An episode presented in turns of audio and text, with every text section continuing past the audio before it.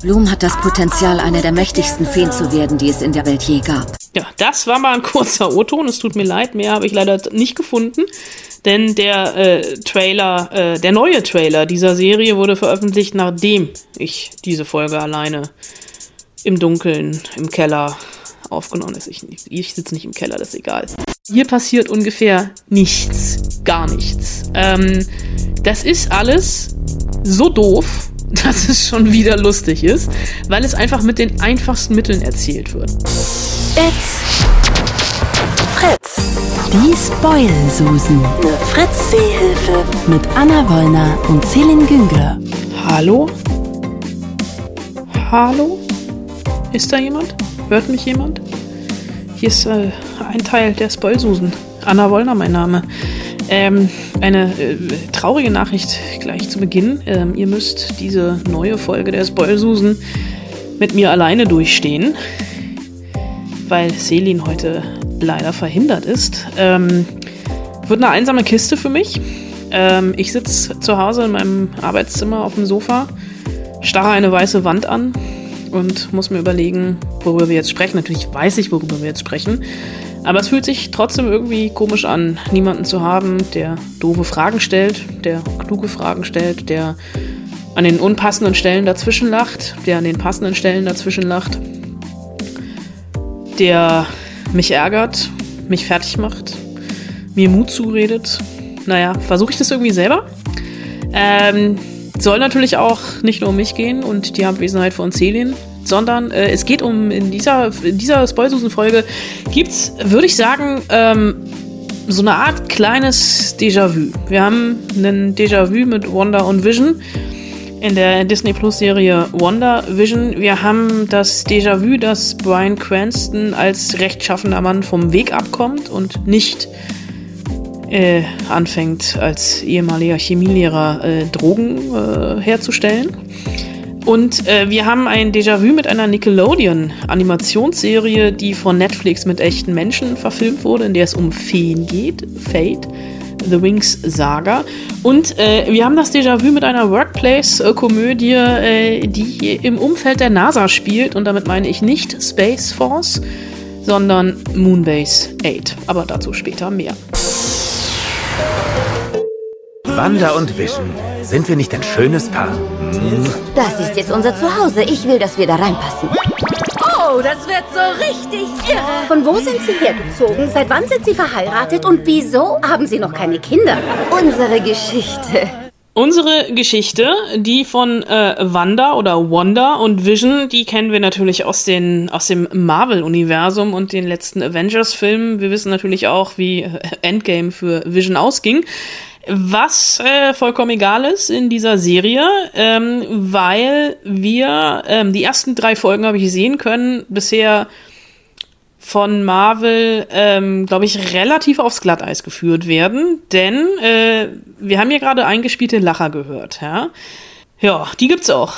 denn Wonder Vision oder WandaVision, die erste äh, äh, MCU-Serie auf Disney Plus, äh, weil The Falcon and the Winter Soldier äh, sich verspätet hat aufgrund Corona, ist eine, die ähm, vielleicht, wenn ihr schon reingeguckt habt, euch relativ verstört zurückgelassen hat, weil sie nämlich absolut aus der Zeit gefallen ist und zumindest in den ersten beiden Folgen ähm, im Stile einer 50er-Jahres-Sitcom daherkommt. So richtig schön schwarz-weiß mit diesen eingespielten Lachern und Wanda und Vision als ähm, ein verheiratetes Paar, die in so einer ganz normalen amerikanischen Vorstadt-Hölle leben.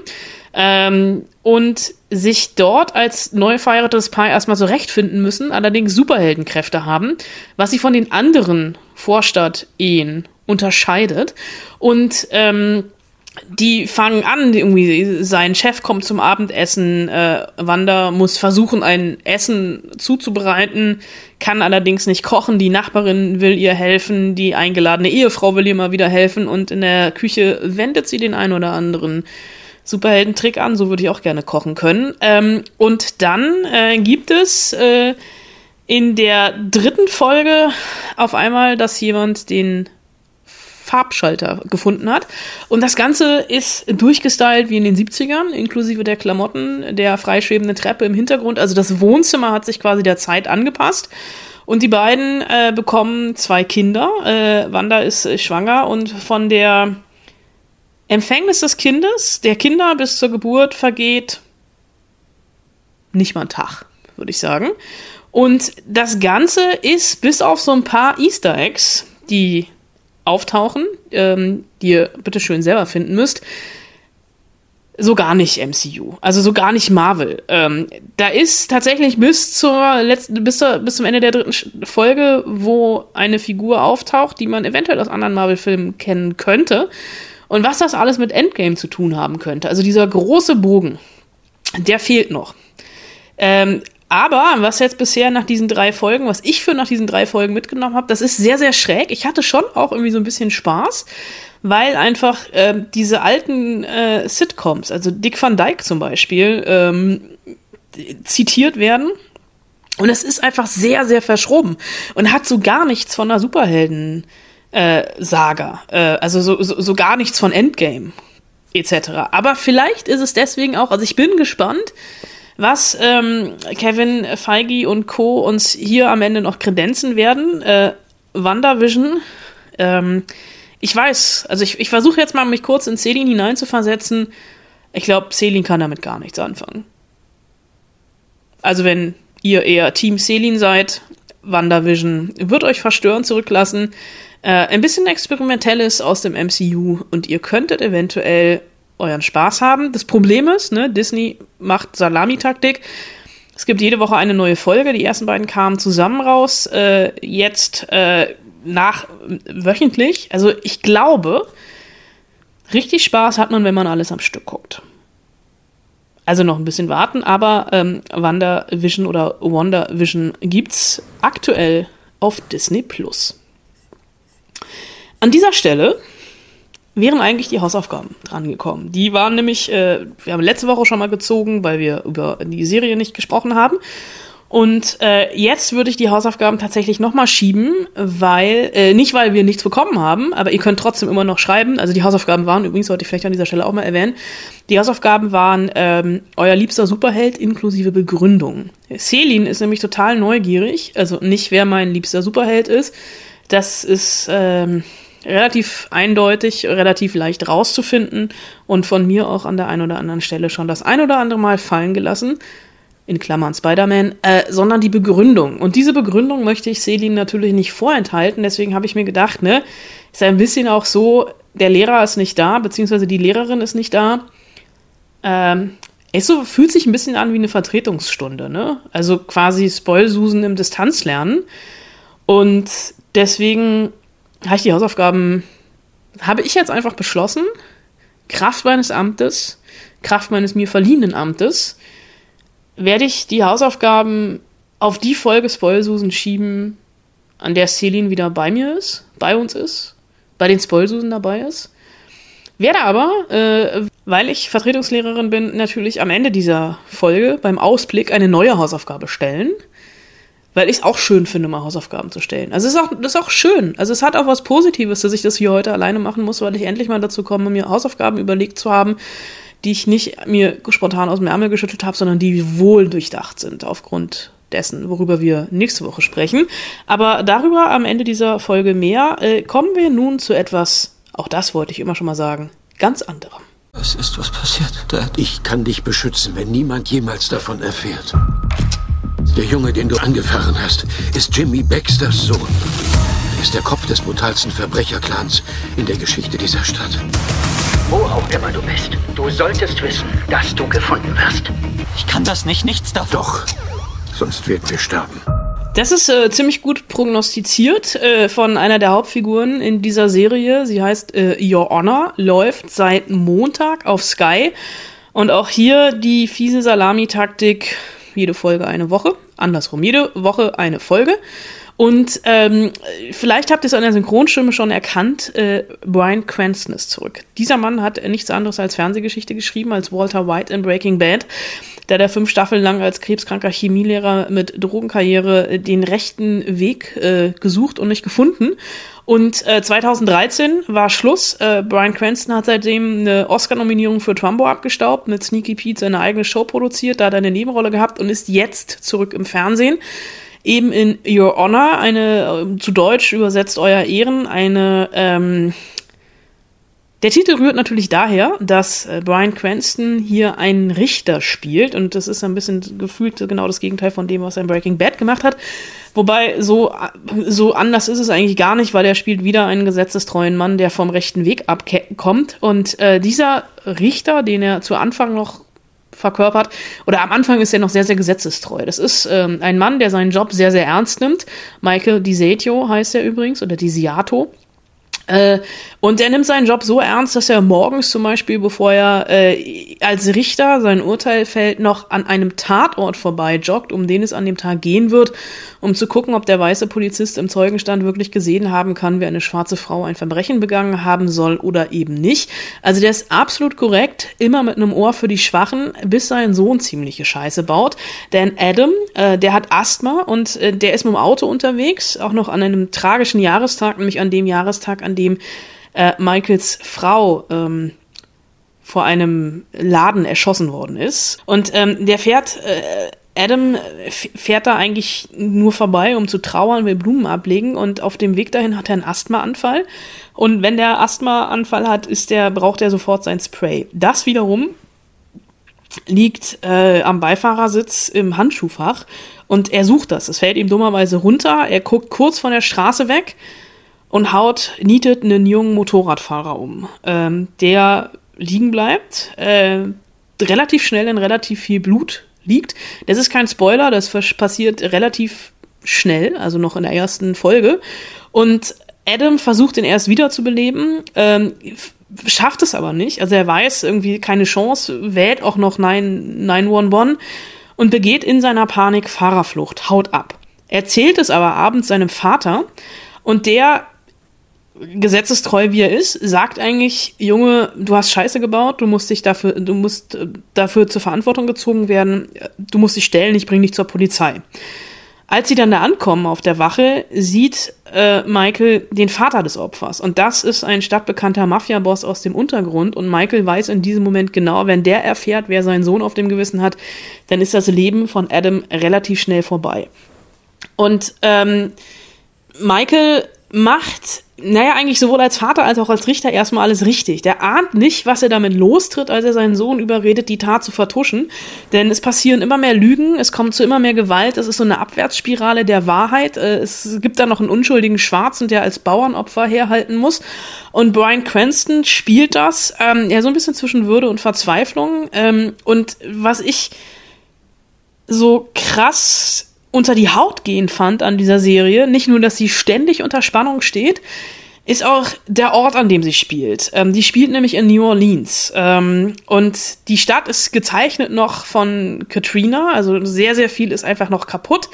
Äh, es gibt wirklich so verwahrloste Straßenzüge, es gibt kaputte Häuser und als Spiegelbild genauso kaputt ist auch dieses Justizsystem in dem Brian Cranston arbeitet und in das Adam dann auch reinkommt, beziehungsweise wie wir dann, also zumindest in den ersten drei Folgen, die ich gesehen habe, was da alles noch passiert, also auch diese Polizeigewalt, die da passiert. Das ist kein klassisches Gerichtsdrama, man spürt richtig so die Seele der Stadt und das Ganze basiert, ähm, und das ist ja eigentlich immer wirklich ein Qualitätssiegel, das äh, kann man an Homeland sehr, sehr gut ablesen, auf einer israelischen Serie. Es ist quasi das amerikanische Remake mit Lokalkolorit, eben New Orleans etc.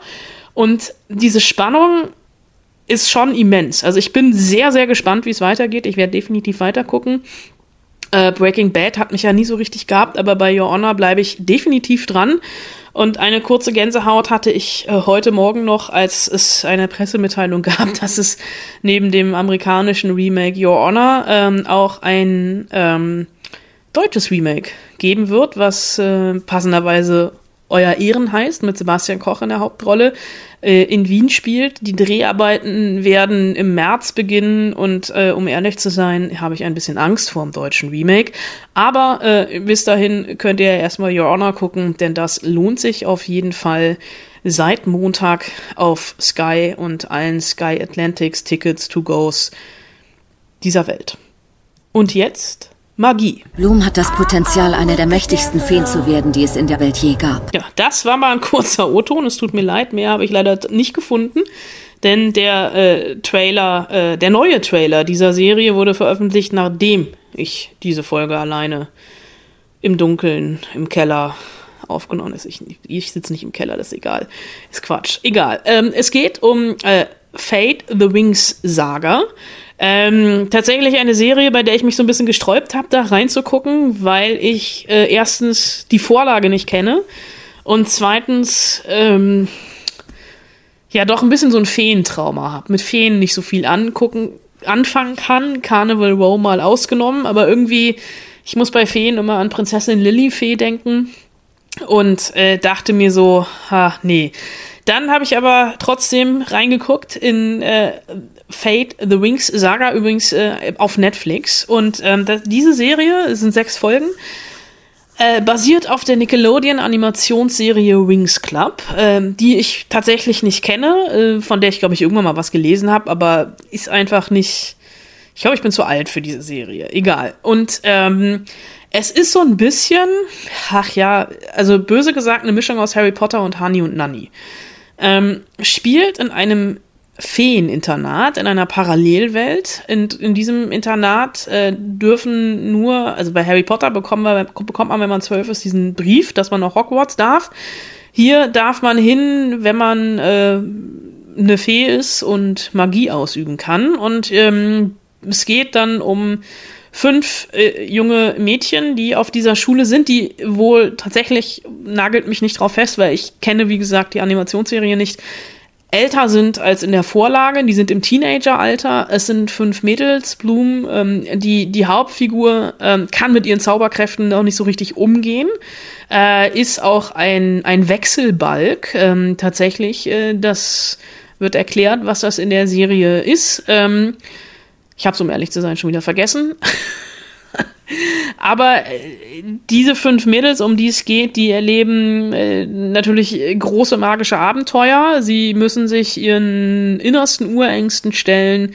Sie müssen gegen Monster kämpfen. Sie müssen gegen die Pubertät ankämpfen. Sie müssen gegen Arschlöcher unter den Schu Schülern ankämpfen, unter, gegen Verschwörungstheorien äh, unter Lehrern etc. Und das ist alles recht solide gemacht wenn man denn auf Feen und Internatsgeschichten steht.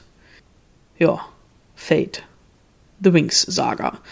Ab Freitag mit sechs Folgen auf Netflix und wie ich den Young Adult Riecher von Netflix kenne, wird es sicherlich eine zweite Staffel geben.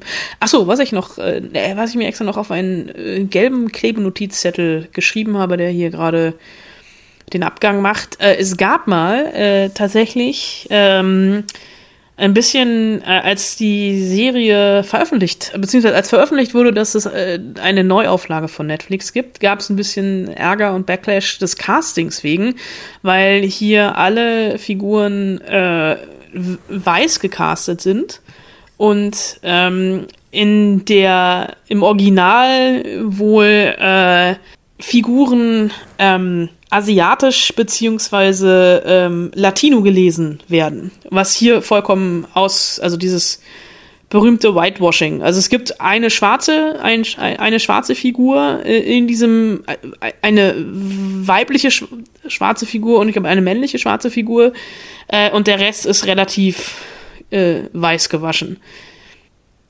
Ja. Kommen wir aus der Schule in die Erwachsenenwelt, die Arbeitswelt kommen wir zu einer Workplace-Comedy. We are going to the moon.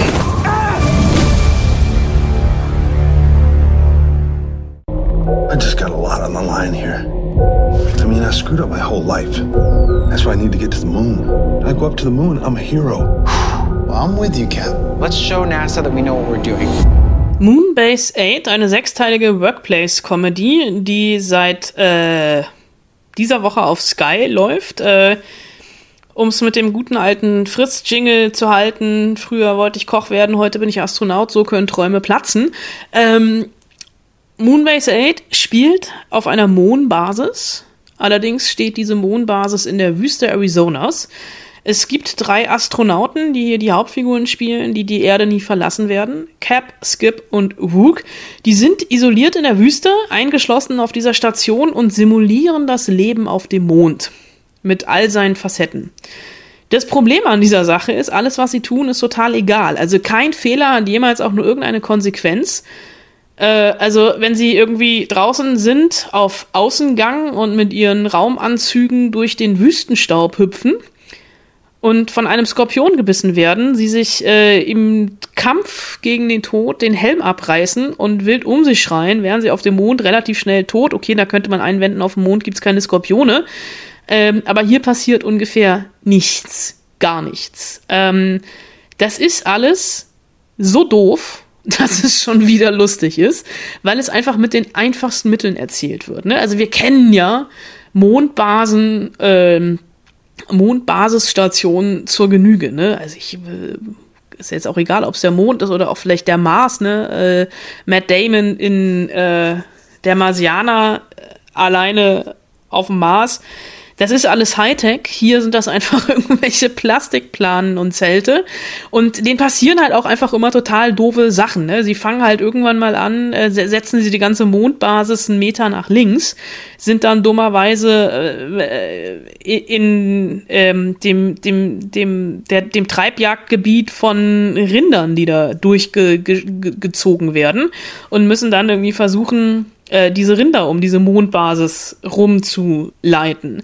Dann hat irgendwann nebenan äh, eine Konkurrenzmission Basisstation aufgemacht, allerdings nicht für den Mond, das ist sehr läppisch, sondern für den Mars von Elon Musk ähm, gesponsert, der über den auch sehr, sehr viel geredet wird und dann ähm, besuchen die sich gegenseitig. Also die, die Basisstationsmenschen der Mars-Mission kommen zur Basisstation Menschen der Mondmission und ähm, Mond, nicht Moon. Mondmission, Entschuldigung. Und das ist alles schon so ein bisschen absurd. Es gibt dann noch äh, einen Typen, der irgendwie ständig denen irgendwelche Sachen klaut, ein Schrottsammler. Wie heißt der Schrottsammler? Wally. Großartiger Gag. Also tatsächlich, äh, diese, äh, es sind knapp, ich glaube, es sind knapp zweieinhalb Stunden. Also eine Folge äh, ist so um die zwei, äh, um die 25 Minuten lang. Äh, es ist einfach absolut verschroben. Ich habe wirklich herzhaft mitgelacht, weil es einfach so schön liebenswürdige Anti-Helden sind, die so vertrottelt sind, dass man ihnen eigentlich wünscht, dass sie nie auf den Mond kommen, weil sie ungefähr eine Überlebenschance auf dem Mond hätten, die gen Null tendiert. Ähm, in einer der Hauptrollen übrigens auch äh, John C. Wiley, also da weiß man ungefähr, in welche Richtung das geht. Ich hatte Spaß. Moonbase 8 auf Sky, Ticket Atlantic Go, schieß mich tot. So. Das war kurz und knackig im Alleingang. Äh, bleibt mir noch zu sagen, der Ausblick. Nächste Woche ist äh, serientechnisch eine Woche aus der Hölle. Es starten jede Menge zweite Staffeln, von denen ich die erste nicht gesehen habe. Und es startet äh, ein Film, über den wir sprechen werden. Äh, ich hoffe dann auch wieder mit Celine, nämlich The Dick, die Ausgrabung. Ähm, mit Carrie Mulligan und Ralph Fiennes in den Hauptrollen. Und dieser Film hat mir die großartige Idee gebracht, äh, die Hausaufgabe zu stellen, die in dieser Woche wäre äh, die besten Filme oder Serien mit Archäologen in der Hauptrolle. Achtung, ich wiederhole, die besten Filme oder Serien mit Archäologen in der Hauptrolle. Und ich lasse nur ha Hausaufgaben gelten, in denen mindestens einmal Indiana Jones vorkommt. Die Hausaufgaben könnt ihr natürlich wie immer schicken an spoilsusen.fritz.de. Spoilsusen.fritz.de. Wir nehmen auch handgeschriebene äh, Liebesbriefe. Ähm, ich werde sie mir dann mit Celine teilen. Ähm, kann auch nicht mal irgendwie irgendjemanden dissen zum Ende oder gedisst werden. Aber, naja. Ich habe jetzt auch vergessen, was Celine zum Ende immer sagt. Macht's gut, eure Spoilsusen. Und ich sag, viel Spaß im Heimkino mit der Jogginghose auf dem Sofa und lasst das Popcorn in der Küche nicht anbrennen.